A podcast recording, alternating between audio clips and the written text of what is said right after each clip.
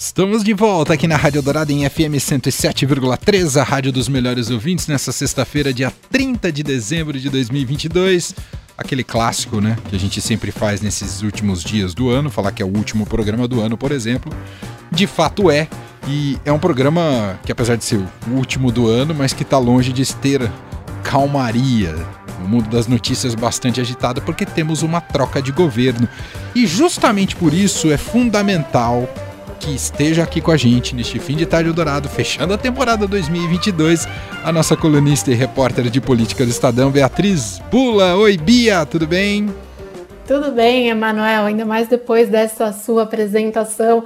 Agora, fim de ano para quem, né? Assim, fim de ano acostumada a sair para comprar roupa branca, etc. Eu não tive esse ano, eu acho que todo mundo que está cobrindo política também não, ainda nem caiu a ficha que amanhã é de fato dia 31, último dia de 2022. Tem hora que eu fico pensando, eu falei, será que nós jornalistas vivemos só num mundo paralelo que a gente acha que tá tudo tão intenso assim? E claro que a gente tem motivos para estar tá tudo tão intenso, mas a gente não entra nessa vibe de fim de ano. Não deu para entrar em vibe de fim de ano, né, Bia?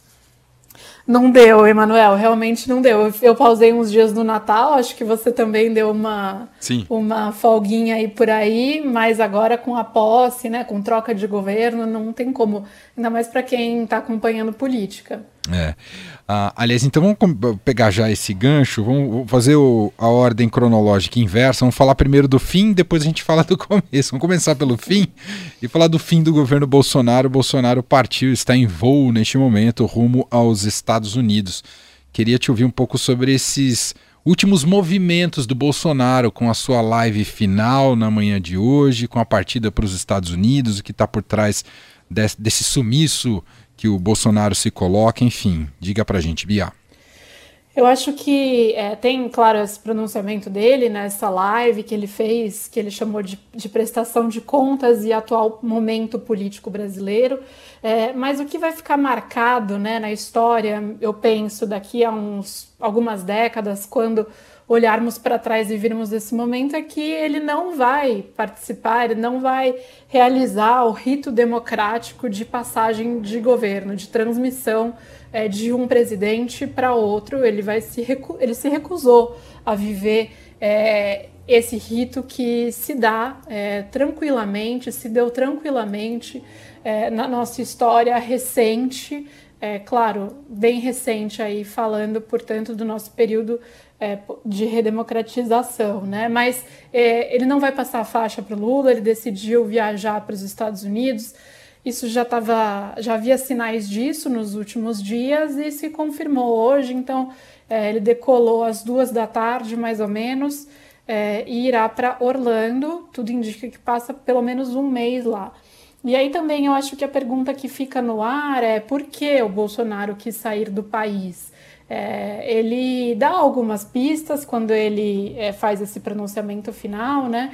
É, existe um receio de que é, em um novo governo é, ele sofra consequências jurídicas por atos dele mesmo durante seu mandato, é, algo que ele e seus aliados veem como uma possível perseguição, enquanto pessoas que estão no outro espectro político veem como uma consequência natural aí é, de algumas ações que podem vir a ser investigadas agora ele sem foro, ou seja, sem precisar que isso passe pelo Supremo Tribunal Federal, podendo passar pela Justiça Comum, o que torna qualquer pessoa mais vulnerável, porque é mais, difícil, mais, mais fácil você achar, digamos assim, um juiz, no primeira instância, no primeiro grau, é, que decida adotar uma medida restritiva, e aí não estou falando de prisão, mas estou falando de outras coisas mesmo, né, de chamar para depor, etc. Medidas que, de alguma maneira, sejam é, mais invasivas aí para a liberdade do presidente, é, do que quando você precisa passar isso por um tribunal que fica em Brasília, com 11 integrantes, que aquilo está sujeito a um referendo de outros magistrados.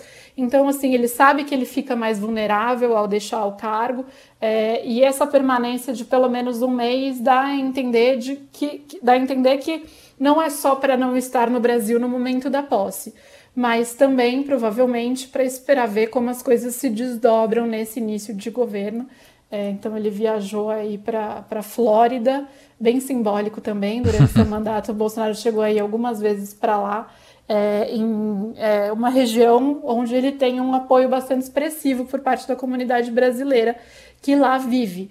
E aí, nesse pronunciamento final, né, ele chorou, ele falou que tem um clima de velório, né, mesmo. Disse que foi difícil ficar calado nesses últimos dois meses é, ele que disse que é, não, não foi ele que organizou esses protestos contra a eleição que acontecem aí na porta dos quartéis é, ao longo do país, então ele se exime de qualquer responsabilidade, é, mas ao mesmo tempo ele diz que nada justifica um ato terrorista. Então, de alguma maneira, ele critica aí também seus próprios apoiadores que a, a, tem adotado atos extremistas que flertam com um terrorismo doméstico. É, e, e, a mensagem dele foi: não tem tudo ou nada, o mundo não vai acabar no dia primeiro. Então, digamos, ele volta a lançar dúvidas sobre as urnas, sobre o processo eleitoral, ele não recua em nada nesse discurso, ao mesmo tempo, ele mostra que é, ele não vai. É, ele não vai brigar como alguns dos seus apoiadores, claro. apoiadores estão fazendo na frente dos quartéis. Então, é, a ver se, e aí já entrando no, no, próximo, né, que é o que vem pela frente, é, a ver se a posse transcorre de uma maneira tranquila, é, mas é, essa mensagem do Bolsonaro foi basicamente no sentido aí de desincentivar de alguma maneira ações radicais no dia da posse. É. É, não deixa de ser uma, mais uma lição da democracia e da institucionalidade a esses apoiadores fervorosos do Bolsonaro que esperavam alguma medida mais radical. Ficou claro que, por mais que Bolsonaro, ainda que não revelasse publicamente, mas cogitasse algo, se é que ele cogitava algo, uh, que ele não teria meios e ficou claro uh, nesse final de governo dele. Mas, Bia, então vamos falar do, do que vem agora pela frente. Primeiro eu queria saber se, já que não vai ter Bolsonaro passando a faixa para o Lula, como é que fica para a posse? Você tem alguma apuração nesse sentido? alguém tem que passar essa faixa? Ele já entra com a faixa? Enfim, como é que vai ser essa situação ali no cerimonial do domingo? É, essa, esse momento da cerimônia aí tem sido tratado com algum grau de mistério por parte dos organizadores da posse. Lembrando que quem está realmente incumbida de fazer essa organização é a futura primeira-dama, a Janja. É, então é ela que está liderando tudo isso. É, algumas possibilidades que têm sido aventadas. Uma do presidente do Congresso, do presidente do Senado, Rodrigo Pacheco, passar a faixa, é, que ao que tudo indica é o que ganha força. É, a, a Janja queria, né? O Lula chegou a falar dessa ideia é, de maneira espontânea, ainda na campanha. Falou que se o Bolsonaro não passasse a faixa, tudo bem, ele poderia receber a faixa das mãos do povo brasileiro. É, e a Janja gostou, digamos assim, dessa ideia que saiu meio naturalmente ali do Lula e chegou a cogitar também a possibilidade de ter representantes do povo brasileiro é, para entregarem a faixa para o Lula. É, mas tudo indica que será o Pacheco, pode ter alguma conformação aí com pessoas que representem a sociedade de alguma maneira. Eu sei que o fato do Bolsonaro não ter é, topado, né, participar desse, ter desprezado esse momento, é, que é um ritual da democracia brasileira, fez com que esse debate sobre como deve ser é, o procedimento de troca de, é, de, de, passagem de faixa, de posse, é, seja discutido aí por parte, inclusive, de integrantes do, do judiciário em Brasília. Tem muita gente achando que é preciso, então, pensar num tipo de rito é, que não fique suscetível né, aos ventos, suscetível à vontade é, do presidente que está no cargo, que no fundo é um político, e que sim, então, se passasse de alguma maneira esse ritual para as mãos do Supremo, para as mãos é, do Congresso de vez, já tem o um momento no Congresso, né, que é parte da posse, é, mas enfim, ali no Planalto, aquela coisa bem simbólica de um presidente saudar o outro, receber o outro e passar o bastão, passar a faixa, de fato, esse ano não vai acontecer. É. E, bom, os últimos anúncios que tivemos, os mais recentes, né, feitos ainda nessa sexta-feira, o que chama mais atenção e desperta, não só chama a atenção, mas desperta também atenção no mercado, é a indicação do Jean Paul Prats para o comando da Petrobras. Ah, que, que você pode dizer para a gente do perfil dele e o governo Lula que já começa com esse abacaxi do que, que vai fazer com o preço dos combustíveis, né, Bia? Exatamente, que já foi tema, inclusive, nessa semana, né, de reunião entre Haddad, é, Paulo Guedes, Haddad e Lula.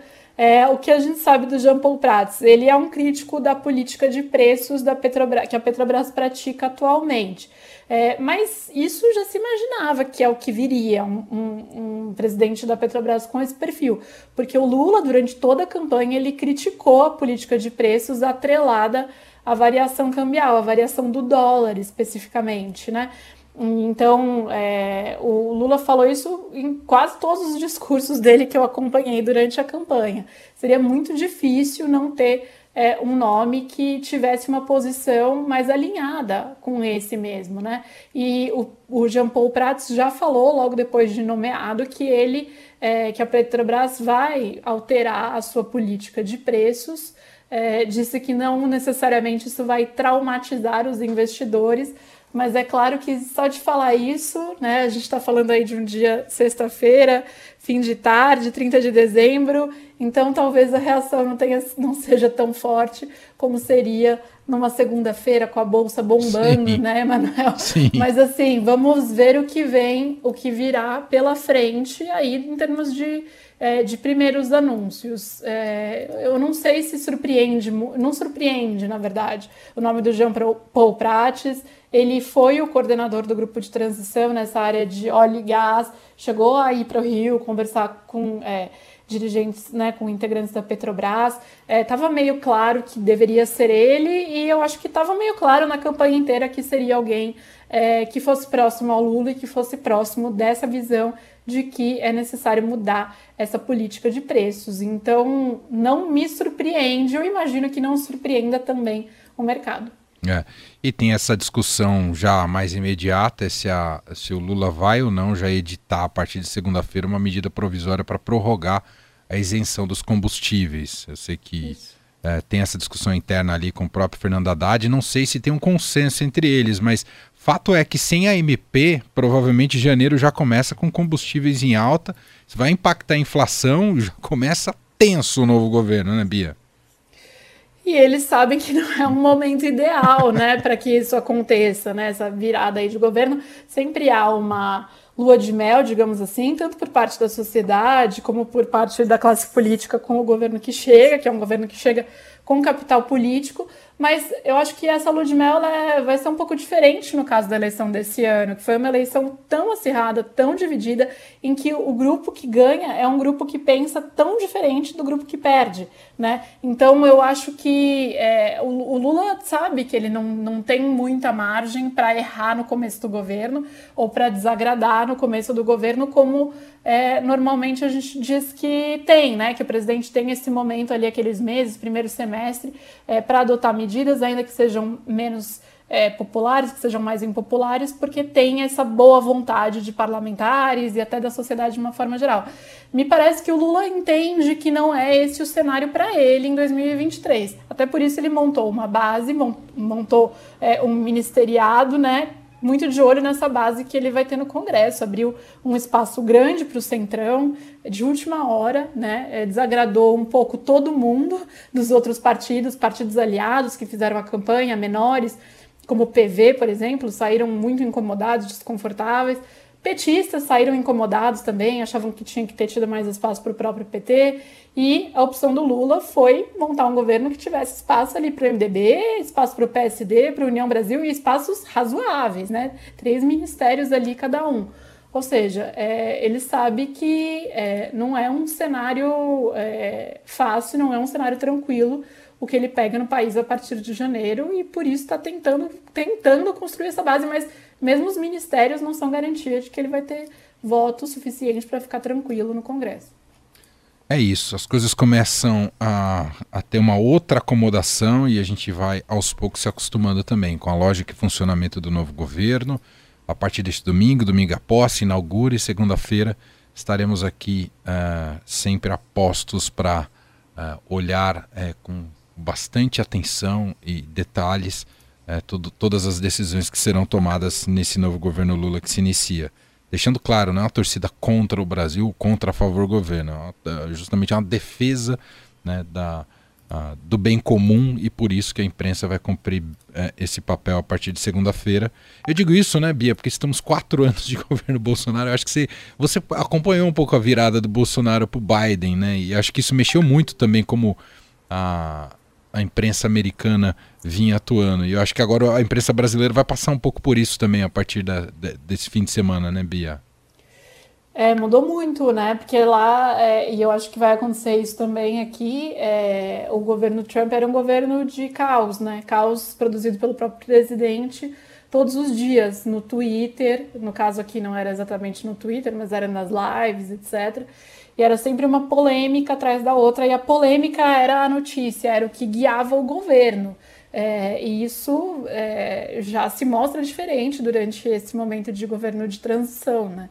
Então tem uma nova forma também de, de voltar a fazer a cobertura, mas sempre com o olhar crítico que a gente tem, independentemente de, que, de qual seja o governo que está lá, né? Porque, como você disse, é o nosso papel. É isso. Bom, Beatriz Bula, que segue como, como nós aqui no plantão, então, para essa troca de governo, para posse e tudo que vem pela frente. A gente deve se falar muito em breve. É, acho que já na segunda-feira, né, Bia? Você está comigo, né? Tô na segunda-feira. Então pronto, a gente já vai ter muito assunto na segunda-feira. um bom fim de ano para você. Ano Bo... novo, governo novo, né? Tudo novo. E, tudo novo, mas coluna fixa tradicional aqui, não muda nada.